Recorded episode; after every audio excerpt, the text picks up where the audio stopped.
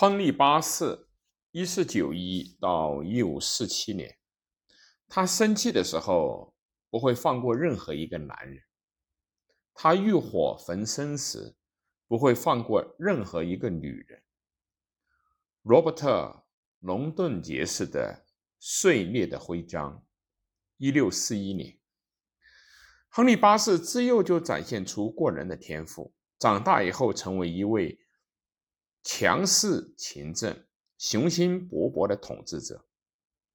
作为君主，他威严而又令人生畏，确立了英格兰的独立地位，公然对抗罗马教廷，与教会决裂，拥立新教，增强了国家军队的实力和海上的实力，巩固了自身的独裁统治。然而，他也变成了一个傲慢的、敏感的。暴君以捏造的证据下令杀害了许多人，包括仅仅出于自己受伤的自尊心而杀死两位妻子。亨利八世是老国王亨利七世亨利都铎的次子。亨利七世精明心细，行事务实。一四八五年夺取了王位，在玫瑰战争后重新统一了兰卡斯特和约克家族，缔造了一个新的王朝。亨利七世原先定亚瑟亲王为自己的继承人。一五零二年，亚瑟亲王迎娶了阿拉贡的凯瑟琳，后来不幸英年早逝。作为新贵的都铎家族的脆弱本质暴露无遗，这也是亨利八世在继位这件事情上表现出的冷酷无情的原因。一五零九年，亨利八世继位，迎娶了胞兄亚瑟的遗孀。亨利八世外貌英俊，身形魁梧，精力充沛，而且受过良好的教育。朝臣纷纷感叹，一个黄金时代即将到来。作为一位处于文艺复兴时期的王子，他参加各种体现男性气概的体育项目，不断赢得自己的荣耀。他喜欢打猎、马上长矛比武、跳舞、饮酒作乐。他伪造罪名，处死了父亲手下令人厌恶的征税官。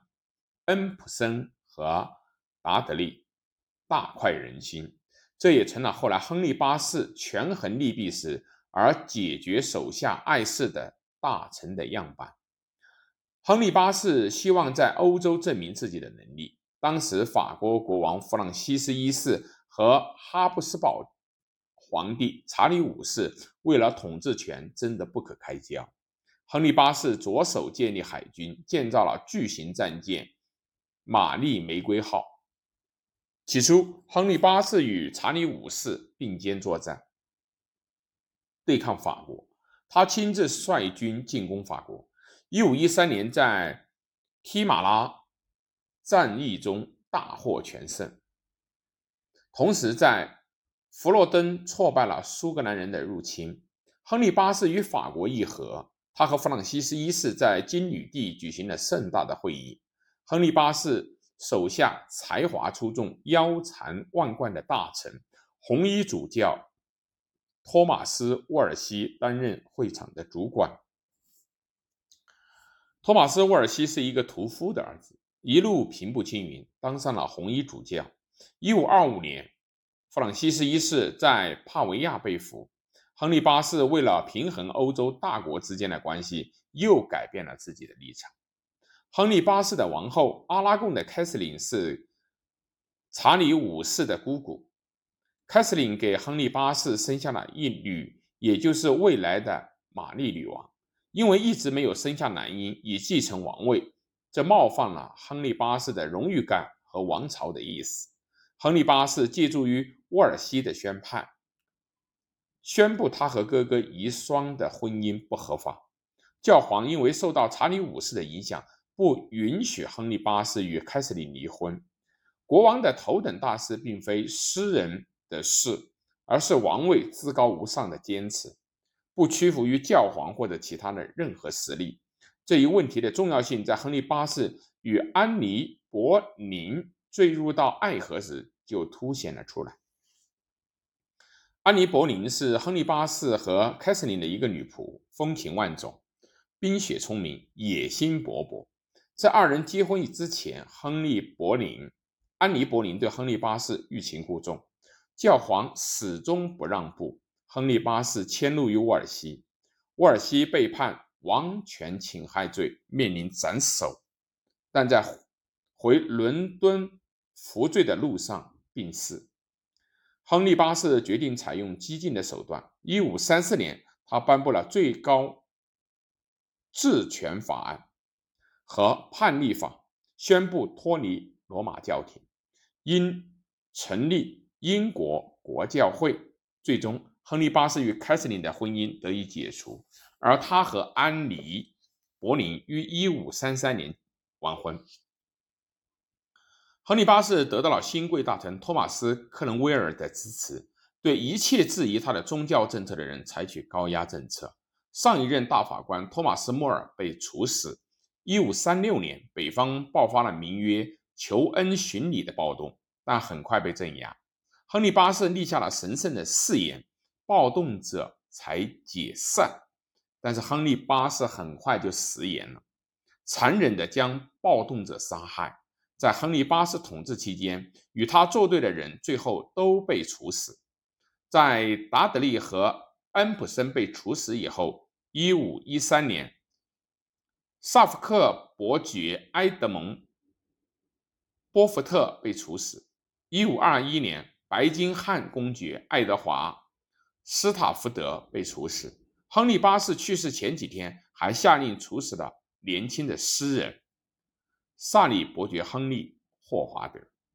被他处死的受害者不计其数。历史学家曾给一个令人震惊震惊的答案：七点二万人。可以肯定的是，受害者的人数绝对不少。虽然亨利八世有时会与英格兰的新教改革联系在一起，但从他的信条上来看，他还是一个天主教的保守分子。然而，他的政治改革得到了英格兰新教化的道路有了可能。他解散了修道院，拍卖土地，获得了大量的财富，为他的统治提供了资金支持，也巩固了他的独裁统治。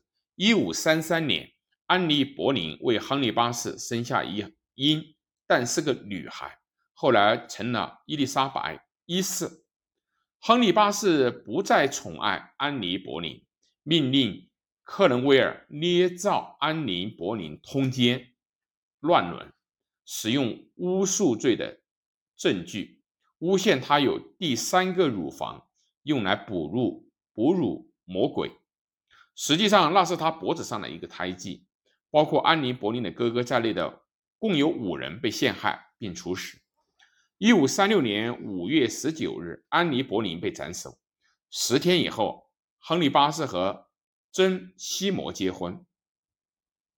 珍·西摩王后为他生了一个儿子，也就是后来的爱德华六世，但他因难产而去世。他是唯一一位死时让亨利八世感到悲痛的妻子。克伦威尔推行新教外交政策，被擢升为。埃塞克斯伯爵，他劝说亨利八世迎娶了克里斯克里维斯的安妮，但亨利八世此时已经体态肥胖，而且周遭受着身体化脓的疼痛，因此被这个弗兰德斯的母驴所厌恶。一五四零年，亨利八世陷害克伦威尔，将其处死。处死克伦威尔的当天，亨利八世又和年轻貌美的凯瑟琳·霍华德结婚。当时的凯瑟琳·霍华德年仅十六岁。亨利要求为克伦威尔执行斩首的刽子手必须是一个没有经验的年轻人。克伦威尔挨了三斧才身首异处。亨利八世的每一任王后背后都有一个野心勃勃的政治宗教家族派系。霍华德家族信奉天主教，但年轻的凯瑟琳莽撞天真，好搞恶作剧，又红杏出墙，使得新教教派有机会利用亨利八世在姓氏上的脆弱自信。一五四二年，年仅十八岁的凯瑟琳被斩首。亨利八世最后一任王后凯瑟琳·帕尔是个聪明人，最终活得比亨利八世要长。